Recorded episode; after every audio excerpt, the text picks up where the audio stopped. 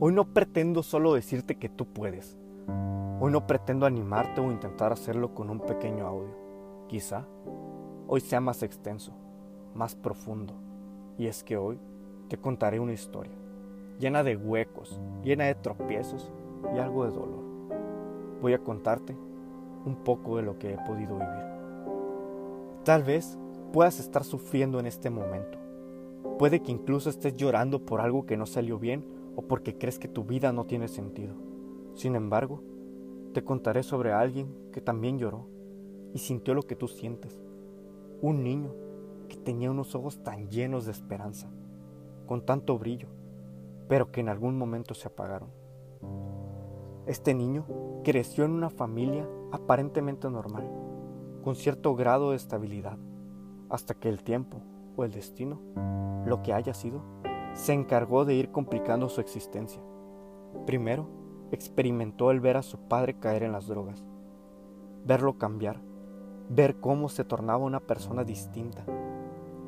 Al ir incrementando este problema, los padres de este pequeño terminaron por separarse, teniendo a su madre ocupada en trabajar y su padre consumido por los vicios, decidió echar su imaginación a volar. Decidió crear un mundo de ilusiones que solo él podía entender. Tuvo como refugio un cuaderno y un lápiz, con los cuales comenzó a dibujar. Comenzó a expresarse con esas herramientas que liberaban lo que llevaba dentro. Veía personajes de su agrado y trataba de imitarlos, pero siempre con una mejora. Siempre con algo extra. Se llenaba de ese universo de colores. Navegaba tanto por sus sueños que poca gente lograba entenderlo. Decían que no era normal, que necesitaba atención especial porque tenía hábitos muy extraños. Nunca se identificó con los demás niños.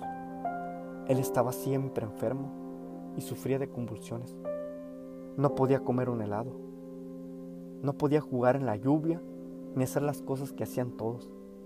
Pero en sus cuadernos y dibujos era libre.